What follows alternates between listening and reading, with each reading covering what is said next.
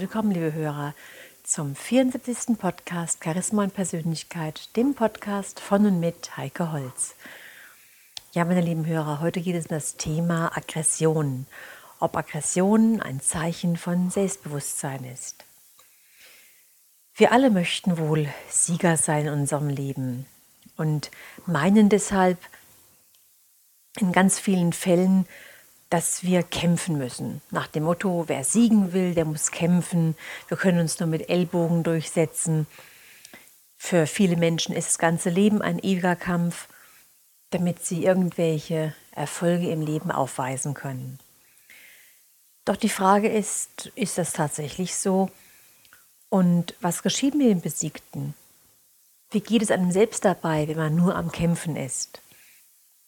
Wir alle möchten uns irgendwo behaupten, möchten uns durchsetzen und möchten den Lebenskampf gewinnen. Und so betrachtet müsste das ganze Leben ein einzigartiger Kampfplatz sein. Die Frage ist jetzt, kommen wir mit diesem Kämpfen tatsächlich weiter? Die Geschichte hat uns gelehrt, dass Kriege keine Probleme lösen, dass dadurch eher Probleme entstehen. Doch gibt es immer wieder Menschen, die fühlen sich erst richtig wohl, wenn sie kämpfen können und erleben dieses aggressive Verhalten als Stärke. Natürlich ist es richtig, dass Aggression eine Energie voraussetzt, doch stellt sich hier die Frage, ob der Aggressive die Energie zum Kämpfen benutzt oder ob er sie benutzt, um ein Ziel zu erreichen. Auch können wir uns die Frage stellen, ob es denn dem Aggressiven gelingt, die Aufgabe oder ein Problem schneller und besser zu lösen als ohne Aggression.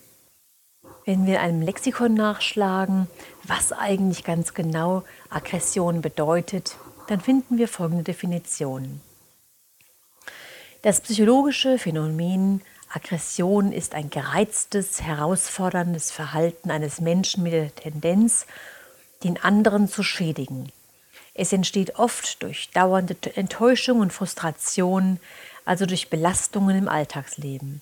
Im täglichen Leben, im Straßenverkehr, bei der Kindererziehung, im Erwerbsleben führt aggressives Verhalten zu großen Belastungen der Partner und häufig zum unsachlich ausgetragenen Konflikt. Soweit diese Definition. Aggression begegnet uns im täglichen Leben in vielen Schattierungen. Zum einen als Ehrgeiz, als Eitelkeit, als Eifersucht, Neid, Geiz, Hass, Überheblichkeit, Arroganz, als Zorn. Und je nach Lebenssituation setzen viele Menschen die verschiedenen Strategien an, um sich durchzusetzen. Und gewinnt der Aggressive diesen Kampf nicht, trotz seiner vielen eingesetzten Energien, dann richtet sich diese Aggression ganz oft gegen sich selbst. Und dann können Ärzte so etwas diagnostizieren wie Magenkrämpfe, Darmerkrankungen, Gallenleiden, Herzerkrankungen und so weiter und so weiter. Und viele Wissenschaftler und Forscher haben die verschiedensten Aspekte der Aggression untersucht. Ob Sigmund Freud, Konrad Lorenz, Erich Fromm haben große Abhandlungen über die menschliche Destruktivität geschrieben. Und hierbei kommt raus, dass es natürlich auch verschiedene Arten der Aggressionen gibt. Die erste Art, und die ist mit den Tieren gemein, das ist die gutartige Aggression. Sie dient dem Überleben des Einzelnen. Doch die andere Art, die zweite Art, die bösartige Aggression, das heißt die mit der Destruktivität und Grausamkeit, die ist nicht erblich bedingt, sie ist eher erlernt. Wenn wir einmal einen aggressiven Menschen gründlich analysieren, erkennen wir oft in seinem Charakter Ansätze der Angst, der Furcht, der Unsicherheit, Pessimismus und auch Minderwertigkeitskomplexe. Und genau diese Schattenseiten versucht dann der aggressive Mensch zu überlagern durch sein aggressives Verhalten, weil er glaubt, dadurch andere einschüchtern zu können, um seine Ziele zu erreichen. Er investiert enorm viel Energie und schießt damit oft über das Ziel hinaus. Und insgeheim lebt dieser aggressive Mensch immer in der Angst, nicht geliebt zu werden. Er will jedem durch seine Aktionen beweisen, wer er ist und was er ist. Er muss, so glaubt er, sich immer rechtfertigen, sich stets beweisen. Und so kämpft der Aggressive in den verschiedensten Lebenssituationen und selbst dort, wo es völlig sinnlos ist und ihm persönlich nur schadet. Ganz oft setzt er sich über alles hinweg. Er versucht sich durchzusetzen ohne Rücksicht auf Verluste. Oder er trifft auf einen anderen Aggressiven und der Krieg beginnt. Die Fetzen fliegen. Und so kommt es in der Ehe, in der Partnerschaft oft zu einem lebenslangen Kampf, bei dem jeder Partner den anderen für die Kränkungen zu strafen versucht, die sich im Lauf der Zeit anhäufen. Letztendlich können wir sagen, dass Aggression auch ein Zeichen von Kontaktschwäche ist. Und darum entwickelt sich der Aggressive nicht zum Mitmenschen, sondern zum Gegenmenschen. Er ist nicht darauf vorbereitet, die Aufgaben des Lebens befriedigend und konstruktiv zu lösen. Er errichtet Trennwände zwischen ich und du oder zwischen ich und wir. Kämpferische Charakterzüge aller Art sind Reaktionen auf die Lebensangst, die aus einer disharmonischen Grundorientierung wächst.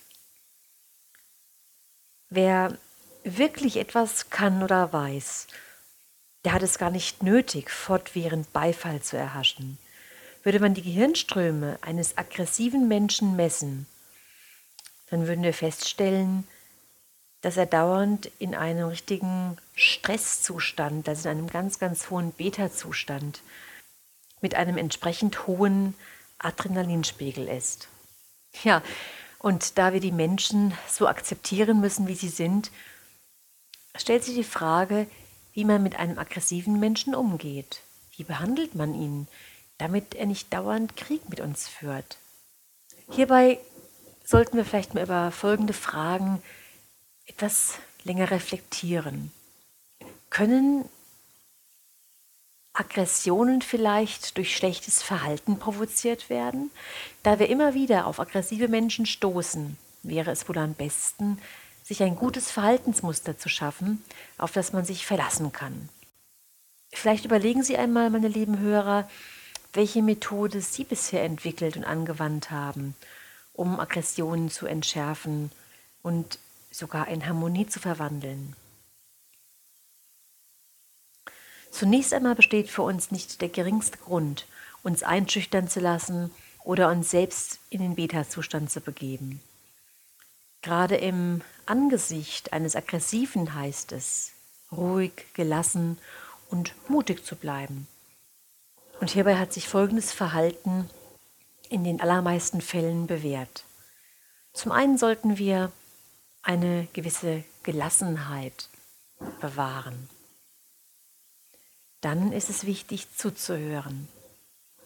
Oftmals ist es ja so, dass der Aggressive sich nicht richtig wahrgenommen fühlt und sich dann umso wohler fühlt, wenn er sich von ihnen gut aufgenommen fühlt. Dann kann es sehr gut sein, dem Aggressiven bedingt zuzustimmen. Das heißt, also in den Teilen, bei denen sie den Konsens sehen, die der Aggressive in ihren Augen richtig sieht, bei denen sie zustimmen können, einfach entsprechend auch das zu formulieren. Nachfragen ist ganz wichtig. Wenn der Aggressive merkt, dass sie interessiert sind, dass sie ihn ernst nehmen, nachfragen, wird er auch schon oft ruhiger. Und dann Gemeinsamkeiten finden. Wo liegt Ihre Meinung mit der des Aggressiven auf einer Wellenlänge? Wenn Sie zuhören, dann ist der Blickkontakt wichtig.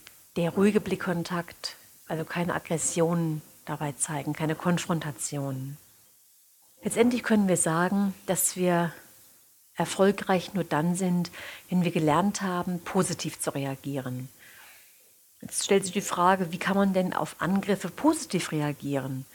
Die meisten Aggressionen und Widerstände werden ja nur dadurch so stark, dass wir gegen sie anrennen. Warum also kämpfen, wenn es auch anders geht? Also kämpfen wir nicht, Wir bringen Nutzen. Und wer andere Nutzen bringt, kann sich auch ohne Aggressionen durchsetzen. Gut ist auch, wenn wir uns unseres eigenen Verhaltens ganz genau bewusst sind.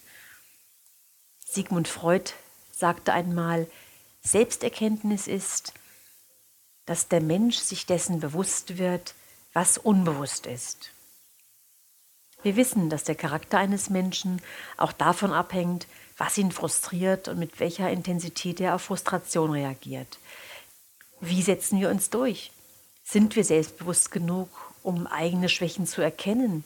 Haben wir den Wunsch vielleicht, daraus Stärke zu machen? Im Grunde wissen wir es doch ganz genau. Wenn wir aggressiv handeln, zwingen wir die anderen in der Regel genauso aggressiv zu reagieren. Also sollten wir lernen, üben und trainieren, uns weich durchzusetzen. Das heißt auch, dass wir täglich erneut versuchen und daran trainieren, üben, die eigene Mitte zu finden. Erich Fromm formuliert es einmal so treffend, es gibt nur einen Weg zur Einheit, der gelingen kann, ohne den Menschen zu verkrüppeln. Dieser Versuch wurde im ersten Jahrtausend vor Christus in allen hochentwickelten Gesellschaften unternommen. In China, in Indien, in Ägypten, in Palästina und Griechenland.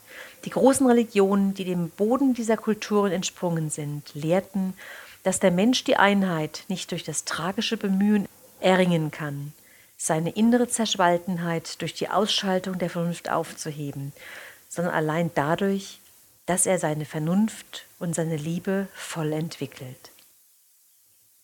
Ja, meine lieben Hörer, mit diesen Gedanken von Erich Fromm und dem Appell, dass wir unsere Vernunft, unsere Liebe voll entwickeln, Tag für Tag, mehr und mehr, wünsche ich Ihnen eine gute Zeit.